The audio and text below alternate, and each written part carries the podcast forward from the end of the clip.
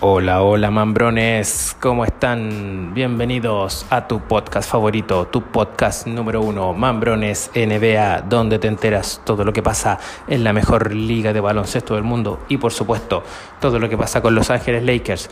Antes de partir, quiero enviarles un afectuoso saludo, un gran abrazo, feliz año 2023 para todos los que nos escuchan alrededor del mundo. Que este 2023 sea cargado de éxitos y que sigamos disfrutando de la NBA. Los Lakers anoche derrotaron en su visita a Charlotte por 121 a 115, nuevamente con una actuación fenomenal. ¿De quién más? ¿De quién otro? El rey LeBron James. Vamos a contarle un poco de estadística y cómo se fue dando el partido. Los Ángeles Lakers dominaron todo el encuentro de principio a fin. En el último cuarto sufrimos un poco más de lo que deberíamos, según mi perspectiva, pero lo sacamos adelante. El primer parcial fue para Lakers por un punto 22 a 21. El segundo parcial lo ganó Lakers 38 a 24. El tercer parcial también lo ganó Lakers 34 a 31. Y en el último parcial 39 a favor de Charlotte, 27 a favor de los Lakers. Sufrimos un poco, pero como insisto, llevamos una ventaja amplia favorablemente pudimos ganar. Lakers queda con un récord de 16 victorias, 21 derrotas y Charlotte queda con un récord de 10 derrotas, 10 triunfos y 28 derrotas. Vamos a ver cómo estuvieron las estadísticas por equipo. En los tiros de campo, Lakers tiró para un 48.4% y Charlotte lo hizo para un 45.2%. En los tiros de 3 anduvieron muy parejos. 33.3% para Lakers, 34.4% para Charlotte. Anduvieron un poquito mejor en los tiros libres. Perdón, en los tiros de 3 puntos. Tiros libres, 70% para Lakers, 69% para Charlotte. La verdad es que ya 70% es muy bajo eh, Lakers nos tiene acostumbrado a tirar sobre el 85% de tiros libres, cosa que ayer eh, se vio reflejado en una disminución. En los rebotes, 53%, 53 rebotes totales para Lakers, 47 para Charlotte. De esos rebotes ofensivos, 9 para Lakers, 8 para Charlotte. Pérdidas de balón absolutamente parejos, 14 y 14 puntos en la pintura, 56 para Lakers, 54 para Charlotte. La ventaja más amplia la tuvo Lakers y fue por 24 puntos y la ventaja más amplia de los Charlotte Hornets solo fue por 2 puntos. En los puntos de contragolpe anduvieron también muy parejos, 19 para Lakers, 17 para Charlotte y en los puntos derivados de una pelota perdida 15 para Lakers, 10 para los Charlotte Hornets. Si nosotros revisamos esta estadística, eh, los números anduvieron muy parejos. En el último cuarto se lograron acercar mucho. De hecho, la diferencia fue de solo 6 puntos en el marcador final. Y fue porque nos relajamos, ¿cierto? Llevamos una ventaja amplia. Ustedes saben lo que pasa. Eh, sentaron a LeBron James. Eh, el resto de jugadores no estuvo en un nivel muy bueno en el último parcial. Pero nuestra cuenta de ahorro fue suficiente como para sacar el partido adelante. Vamos a revisar por equipo cómo anduvieron los, eh, los jugadores. Los titulares de Lakers aportaron 94 puntos al total y la banca solo 27. El número uno, el número uno, el número uno nuevamente, LeBron James, 43 puntos, 11 rebotes, 6 asistencias, un robo de balón y 3 balones perdidos. LeBron James es el segundo juego y coincide con la segunda victoria consecutiva de Lakers en que marca más de 40 puntos. Lo secundó el señor Thomas Bryan con 18 puntos, 15 rebotes.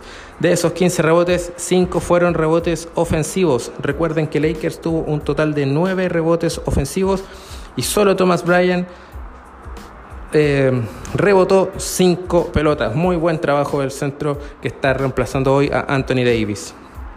Seguimos con dos asistencias, un robo de balón y una pérdida. En tercer lugar, Dennis Schroeder con 15 puntos, un rebote, 5 asistencias y una pérdida de balón. Thomas Brown con 12 puntos, 5 rebotes, 2 asistencias y 3 robos de balón. Patrick Beverly, 6 puntos, 1 rebote, 5 asistencias y desde la banca el que más aportó fue Austin Reeves con 15 puntos, 6 rebotes y 7 asistencias. Vamos a ver cómo le fue a Charlotte. Los titulares de Charlotte aportaron con 89 puntos y la banca con 26. Ambas bancas estuvieron bastante flojitas el día de hoy y aportaron bastante poco al total del juego. En el número uno, el, jugador que más anotó por parte de Charlotte Hornets fue Terry Rozier con 27 puntos. Lo siguió Lamelo Ball con 24 puntos y 7 rebotes. En tercer lugar estuvo Mason Plumley con 18 puntos y 14 rebotes. Estuvo bien ahí el centro de los Charlotte. Cuarto lugar, PJ Washington con 12 puntos. Y en el quinto, Gordon Hayward con 8 puntos. Desde la banca, el más destacado fue Jalen McDaniel con 10 puntos y 7 rebotes. Después de este partido, ¿cómo quedan posicionados los equipos? Charlotte queda en el puesto 14 de la conferencia este a 7 victorias del décimo puesto. Charlotte está bastante lejos. Aún no llegamos ni siquiera a la mitad de la temporada regular, pero según la proyección y las perspectivas que tiene este equipo, lamentablemente no clasificaría a playoff y tampoco a los play-in. Los Ángeles Lakers subieron una posición con respecto a la semana anterior. Estamos en el lugar 12 de la conferencia oeste a solo tres victorias del décimo puesto. Los Ángeles Lakers han estado demasiado irregulares y no podríamos decir hoy día si es que tenemos alguna proyección donde los vemos clasificados a play-in o a playoff o no. Cada vez que el Lakers agarra una rachita de 2, 3, hasta 4 triunfos consecutivos, luego se nos cae y caemos nuevamente y no hemos logrado ni siquiera acercarnos al décimo puesto. ¿Qué se nos viene? ¿Qué se le viene a Lakers? Mañana miércoles 4 de enero recibe en Los Ángeles en el Cryptocom Arena a el Miami Heat. El back to back con Miami que ya nos derrotó en su casa. Y el mismo día juega Charlotte, también de local, contra eh, Memphis Grizzly. Buen partido también. Eh, vamos a ver a Yamorán eh, en su espectáculo que nos tiene acostumbrados todos los días. Pero no solo de Lakers vive la NBA. Vamos a revisar los otros resultados que se dieron anoche donde hubieron hartos partidos y algunos muy interesantes y donde uno de ellos marcó un hito. El señor Donovan Mitchell anotó 71 puntos y se metió en la octava posición de los mayores anotadores de puntos en un partido. Vamos a revisar estos resultados. Los New York Knicks derrotaron a los Phoenix Suns por 102 a 83. Los New York se mantienen octavos en el este, mientras que Phoenix Suns caen al octavo lugar en la conferencia oeste. Recuerden que Phoenix Suns estuvo número uno en el oeste, pero con la lesión de Devin Booker y este irregular rendimiento que han tenido, han caído a la octava posición. Cleveland Cavaliers derrotó a Chicago Bulls en overtime por 145 a 134. Los Cleveland quedan cuartos en la conferencia del Este, mientras que los Chicago Bulls caen al onceavo lugar en la misma conferencia. Y es aquí donde yo les decía que se marcó un hito, donde el señor Donovan Mitchell anotó 71 puntos, convirtiéndose en el octavo jugador en lograr esto en la historia de la NBA. Recordemos que el primer lugar lo tiene Will Chamberlain con 100 puntos y el segundo lugar lo ocupa Kobe Bryant con 81. Los Indiana Pacers derrotaron a Toronto Raptors por 122 a 114. Pacers se mantiene en el sexto lugar de la conferencia oeste, mientras que Toronto cae al décimo segundo puesto en la misma conferencia este. Filadelfia derrotó a New Orleans por 120 a 111. Quinto se ubica Filadelfia en la conferencia oeste, tercero se mantiene los New Orleans en el, oeste. Recordemos que New Orleans estuvo primero. Ahora Denver le quitó esa posición. Los Brooklyn Nets derrotaron a los Spurs por 139 a 103. Nets de los últimos 12 juegos ha ganado los 12. Vienen imparables y se ubican segundos en la conferencia del Este. Con un récord muy, muy cercano al mejor equipo que hoy tiene la NBA, que es los Boston Celtics. Y los Spurs se ubican decimocuarto en la conferencia del oeste. Los Dallas Mavericks dieron vuelta un tremendo partido en el clutch, en el final, y le ganaron a Houston por 111 a 106. Los Dallas se ubican cuartos en la conferencia del oeste, mientras que Houston se ubica último en la conferencia del mismo lugar del oeste. Vamos a seguir revisando y los Minnesota Timberwolves derrotaron por 124 a 111 a los Denver, a los primeros, a los punteros de la Liga del Oeste. Y los Minnesota quedan en el lugar 11, mientras que Denver mantiene su primer lugar en la Conferencia del Oeste. Los Golden State Warriors derrotaron a Atlanta también en un juego clutch en los últimos minutos con una tremenda actuación de Clay Thompson por 143 a 141. Los Golden State se posicionan en el noveno lugar de la conferencia oeste, ya clasificando o en zona de play-in, mientras que Atlanta se ubica en noveno en la conferencia del este. Portland Trail Blazers derrotó a Detroit Pistons por 135 a 106. Los Portland se ubican séptimos en el oeste, mientras que los Detroit se ubican últimos en la conferencia este. ¿Quieren tener el mejor pick del draft 2023? No lo sabremos. Vamos a ver qué es lo que depara la suerte en el sorteo de la NBA. Y el último match que se disputó, los Hits derrotaron a los Clippers por 110 a 100. Los Heat se ubican séptimos en la conferencia del Este, mientras que Los Ángeles Clippers cierran los clasificados hoy a los playoffs en la conferencia del Oeste, ubicándose en la sexta posición. Debemos recordar que se viene un calendario muy duro para Los Ángeles Lakers, pero si mantenemos este nivel de juego mostrado en los últimos dos partidos contra Atlanta y contra Charlotte, tenemos buenas expectativas. Y también una noticia que llegó durante la semana, si Anthony Davis se le confirma que lo que tiene como lesión y lo que le ha traído problemas y lo que le ha arrastrado muchas dolencias en los últimos años es un espolón óseo que se le generó en su pie y puede ser operado por eso y que ese sería eh, eliminarle su talón de Aquiles y tenerlo sano durante mucho tiempo en la temporada regular, estamos hablando de que Los Ángeles Lakers podrían llegar a ser un equipo contendor en el oeste. Pero no lo sabremos hasta que las cosas pasen. Así que amigos, esta ha sido la voz de Johnny Blackman bajo JBM, quien se despide, no sin antes pedirles que por favor nos sigan en nuestras redes sociales y compartan nuestro contenido con sus amigos. Les dejo un gran abrazo. Chau, chau, chau, chau, chau, chau, chau.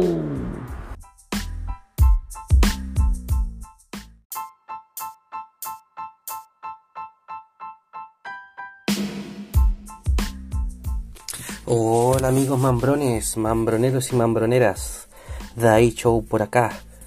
Les quería comentar respecto a dos temas eh, alrededor de la NBA después de la estupenda presentación de Donovan Mitchell de los Cleveland Cavaliers eh, en el partido de anoche, donde anotó 71 puntos, entró a un selecto grupo de jugadores que han anotado 70 o más puntos en un partido de la NBA.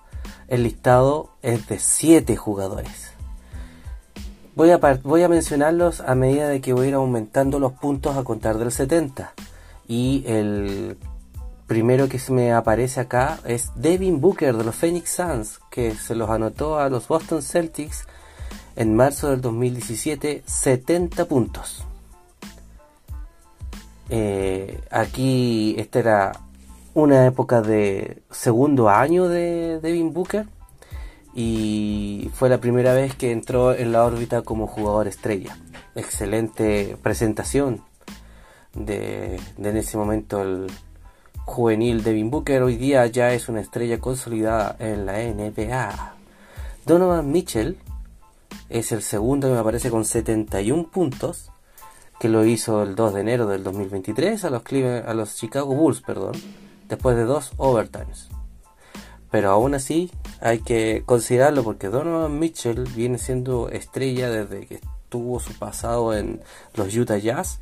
Hoy día es la estrella indiscutida de unos jovencísimos Cleveland Cavaliers que van en ascenso y es muy entretenido verlos.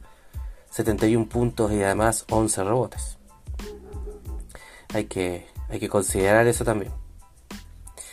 Eh, después se me viene el almirante David Robinson con también 71 puntos anotados a los Ángeles Clippers por medio de su equipo, los San Antonio Spurs, en abril de 1994, año en que él fue MVP.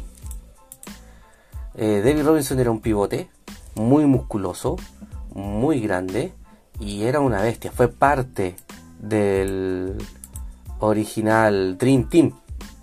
Es más, era el pivote titular de ese equipo. Pedazo de equipo. Después se me viene en la lista el primer Lakers que vamos a encontrar aquí. Elgin Baylor con 71 puntos anotados a los New York Knicks desde Los Ángeles Lakers en noviembre de 1960. Elgin Baylor fue la estrella de los Lakers posterior a Mickham, George Mickham. Y junto con Jerry West formaron una dupla muy buena, de mucha calidad, que no lograron derrotar a ese quinteto mágico de los Boston Celtics en muchas oportunidades. Incluso Elgin Baylor no logró ser campeón de la NBA. Pero sí tuvo eh, presentaciones excelentes y esta era una. Después en la lista, con 73 puntos, me parece el jugador de los Denver Nuggets, David Thompson, que se los anotó a los Detroit Pistons el 9 de abril de 1978. Esta es una época oscura de la NBA, no había mucho público en esa época y David Thompson probablemente no es muy conocido. Por mi parte no tengo mucho que decir, solo que eh, es era un pivote y que era un jugador que al fin y al cabo no fue ni siquiera Hall of Famer o Salón de la Fama.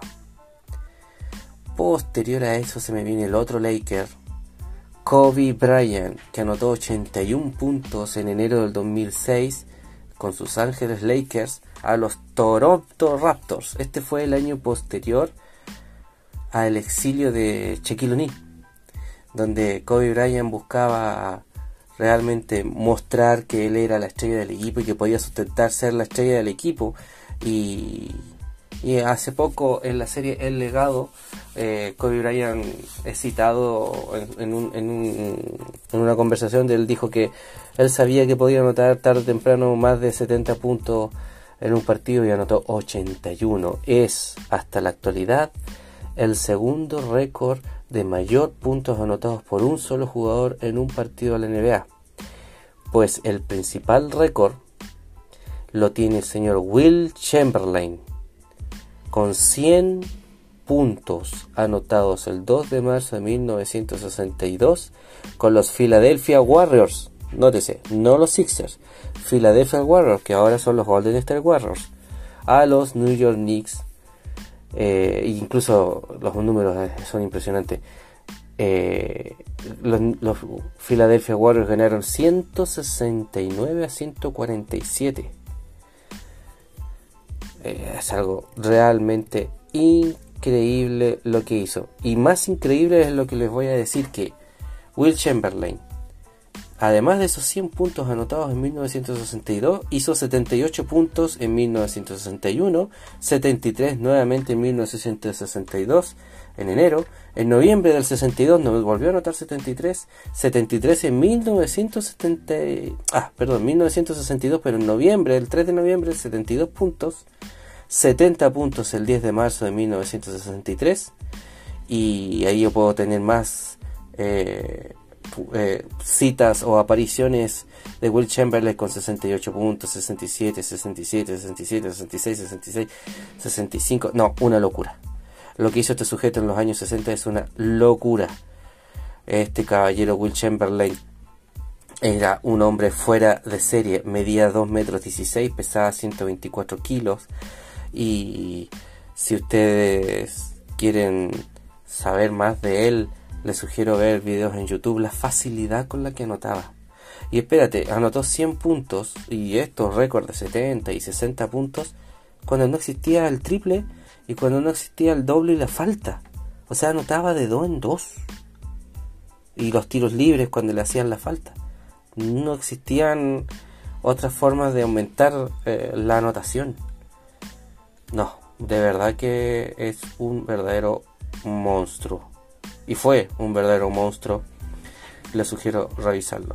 Pero imagínense lo que hizo Donovan Mitchell entrar en el Olimpo de estos jugadores que son capaces de entregarnos este espectáculo y este esfuerzo y este talento. Me saco el sombrero por Donovan Mitchell y por todos los que he mencionado en esta lista. Grandísimos jugadores. Tres eran Lakers. Perdón, tenía que decirlo. Lo otro que yo quiero conversar es un, un aspecto de la temporada de humo. Existe la agencia libre. ¿Qué quiere decir la agencia libre? Son jugadores que terminan su contrato el año que sigue. O sea, actualmente están jugando su último año de contrato. Y eso los hace más jugosos a traspasos. Porque, por una parte, el, equipo que los tiene se, los, se quieren deshacer de ellos porque probablemente el jugador no va a querer seguir jugando con ellos. Y si apuestas a que el jugador se va a quedar con ellos, eh, te van a dejar eh, sin nada, pagando, no sacaste el provecho monetario o de talento eh, de ese jugador, como por ejemplo le pasó a los Cleveland Cavaliers dos veces con LeBron James. LeBron James le, terminó un contrato el año 2012 con los Cleveland Cavaliers. Los Cleveland Cavaliers pensaban que lo iba a renovar, se fue a Miami. Resultado, sacó dos, cuatro, jugadas, cuatro finales jugadas y, dos títulos en Miami. En cuatro años. Una locura. Terminó ese contrato y se devolvió a los Cleveland Cavaliers. Le terminó el contrato con los Cleveland Cavaliers en el 2018. Los Cleveland pensaban que se iba a retirar con ellos. Suácate. Se va a Los Ángeles Lakers. Y nuevamente los Cleveland Cavaliers se quedan sin nada. No le sacan provecho a ese talento pensando que lo iban a renovar. Entonces por eso estos jugadores suelen ser muy cotizados. Y es lo que yo quiero mencionarles. ¿Cuáles son los agentes libres más interesantes de este año? Antes de empezar les quiero mencionar que hay dos aspectos muy importantes de los agentes libres. Está la, primera parte, los que les digo yo, termina su contrato y ahí verán qué hacer. Están los agentes libres restringidos, que es un tipo de contrato que en caso de que el jugador reciba una oferta para un nuevo contrato en otro equipo, el equipo actual de ese jugador puede igualar la oferta o mejorarla. Tiene ese derecho. Por eso es restringido. Es un contrato restringido. Generalmente son para contratos más cortos. También están los de opciones del jugador. O opciones de finalización temprana. La opción del jugador es eh, lo que les mencionaba al principio, que el jugador decide para dónde ir antes de que termine el contrato. No tiene ningún problema en decirlo. Eh, estoy revisando la página hispanosnba.com y dividieron en, por posición los agentes libres de este año y yo voy a hablar de los primeros 5 de cada posición. Partamos por los bases. El primero que me aparece es Russell Westbrook. Termina el contrato este año, actualmente tiene un contrato de 47 millones de dólares anuales. No tiene restricciones. Kemba Walker de los Dallas Mavericks, 38 millones. Eh, en el caso de Russell Westbrook, hoy día es un sexto hombre muy cotizado, te entrega muchos números, pero eh, tiene malas decisiones en el clutch y probablemente esos 47 millones de dólares van a hacer que eh, ni los Lakers quieran hacer un cambio por él por el costo de que nadie lo va a querer. Van a preferir tener ese dinero disponible para comprar un jugador por esa plata que cambiarlo por Russell Westbrook y arriesgarse, por supuesto. Hoy día es un riesgo Russell Westbrook. Kemba Walker de los Dallas Mavericks no está teniendo una temporada eh, como la que se esperaba, básicamente porque Luca Doncic no se lo deja. A lo mejor Kemba no es el mosquetero que Luca Doncic eh, busca y gana, mucha plata. Kyrie Irving de los Brooklyn Nets con 36.935.000 eh, al año. este caso es muy especial y muy emblemático por todo lo que ha pasado fuera de la cancha, porque dentro de la cancha es un monstruo y sabemos que puede encajar en cualquier equipo, incluso con más estrellas o solo. Es capaz de aumentar un salto de calidad a cualquiera. Yo creo que va a ser muy cotizado. No tiene un mal precio para lo que él rinde. Así que ojo con él. El cuarto jugador a conversar respecto a los bases es D'Angelo Russell de los Minnesota Timberwolves que tiene 31 millones de salario anual y yo creo que por aquí va muy similar a lo que pasa con Russell Westbrook. No van a pagar por D'Angelo Russell con lo que él da en, la cancha. Eh, aquí tengo a la mano en sexto lugar Jordan Clarkson de los Utah Jazz. Hoy día gana 13 millones de dólares al año. Tiene contrato vigente hasta el próximo año, pero con opción del jugador. O sea, el jugador puede terminar su contrato e irse a otro lado. 13 y 14 millones de dólares es muy accesible para un jugador anotador como este. Yo creo que sería una, una buena opción. Ya después no veo ningún jugador que sea como para mencionar, pero son muchos los bases. Pasemos a los escoltas. Tenemos a James Harden con 33 millones de dólares, opción de jugador para el año siguiente de 35 millones en los Philadelphia 76ers y ya dijo que no quiere seguir jugando con Joel Embiid al lado. Lo tiene aburrido. Em, yo creo que James Harden, bueno, suena en los Rockets y suena en otros equipos como los Oklahoma City Thunder, donde no tienen una estrella consolidada y que podrían desarmar algún, algún poco para poder obtener este jugador que ya va para el Salón de la Fama. Bojan de los Atlanta Hawks gana 18 millones, el próximo año también gana 18 millones. Opción del jugador. Eh, es un pivote bastante decente, pero, o sea, un ala pivot, pero no creo que sea muy cotizado en el mercado hoy día porque no ha tenido una, una gran campaña. El otro escolta a revisar es Gary Trent Jr. de los Toronto Raptors otro es Josh Richardson y Víctor Oladipo. Son jugadores muy baratos, pero que no, no están presentando eh, gran, gran juego. Por ahí, por el décimo puesto, me aparece Lonnie Walker de Los Ángeles Lakers, su último año de contrato, 6 millones y medio de dólares, y este es un jugador que seguramente va a obtener un mayor valor. También como en el puesto 12 aparece Kendrick Nunn con 5 millones de dólares también de Los Ángeles Lakers, pero este jugador yo creo que está más, al borde del retiro. Y por último, el, estafado por todos, Dennis Schroeder de Los Ángeles Lakers está ganando 2 millones de dólares al año y se le nota porque está jugando con una motivación de mierda. Aleros. Disponible. Opción de jugador, Chris Middleton, 38 millones este año, 40 millones el otro año. Eh, yo creo que Middleton se queda en los Milwaukee's.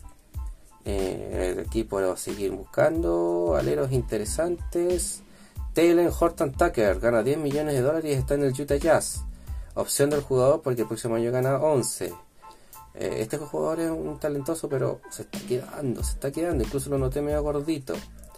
Ya después no, no hay jugadores en esta posición interesante. A la pivotes tenemos al gran Kevin Love, bicampeón de la NBA con los Cleveland Cavaliers. Vence su contrato este año, gana 28 millones de dólares. Convive con muchas lesiones, es veterano, yo creo que va a bajar de precio.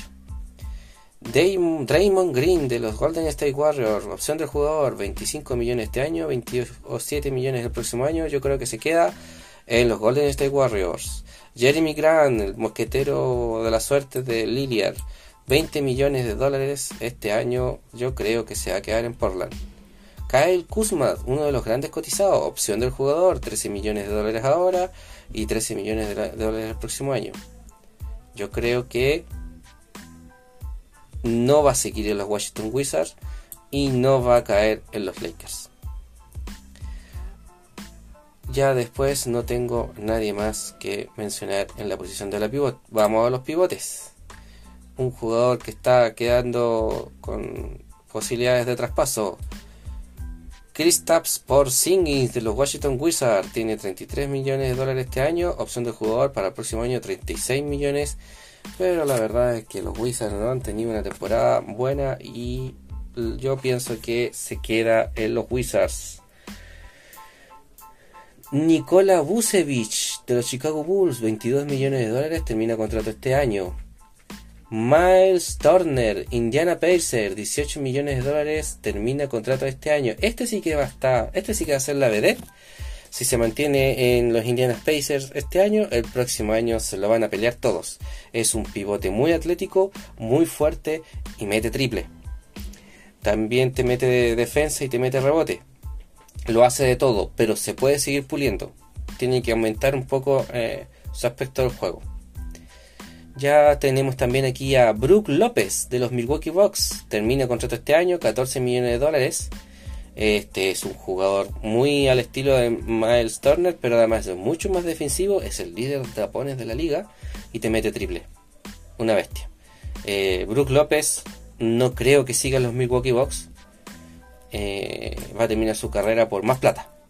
Va a buscar ganar más dinero. ¿Y qué más tengo? No tengo ningún otro jugador interesante.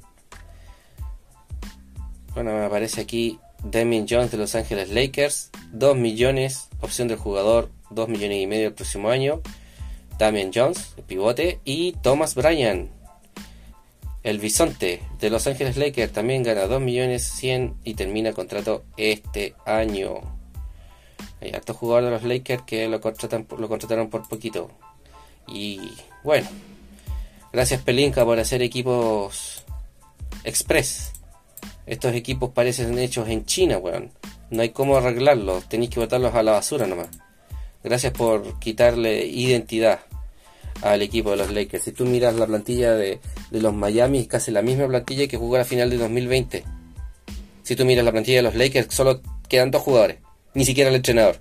Un fiasco. Gracias Pelinka Ojalá que escucharas estas cosas que hablamos aquí y en otros lados, en otros colegas eh, streaming y podcasteros o casters o youtubers, lo que sea. Se hizo largo el audio.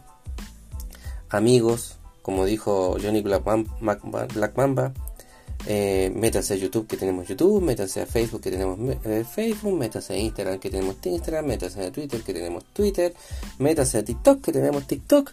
Estamos en las plataformas de podcast de, Spotify, de Apple Podcast y cualquier cuestión, cualquier lugar que se nos ocurra, menos OnlyFans. Se despide de ahí, show, con mucho cariño desde Santiago de Chile. Chau, chau, chau, chau, chau, chau.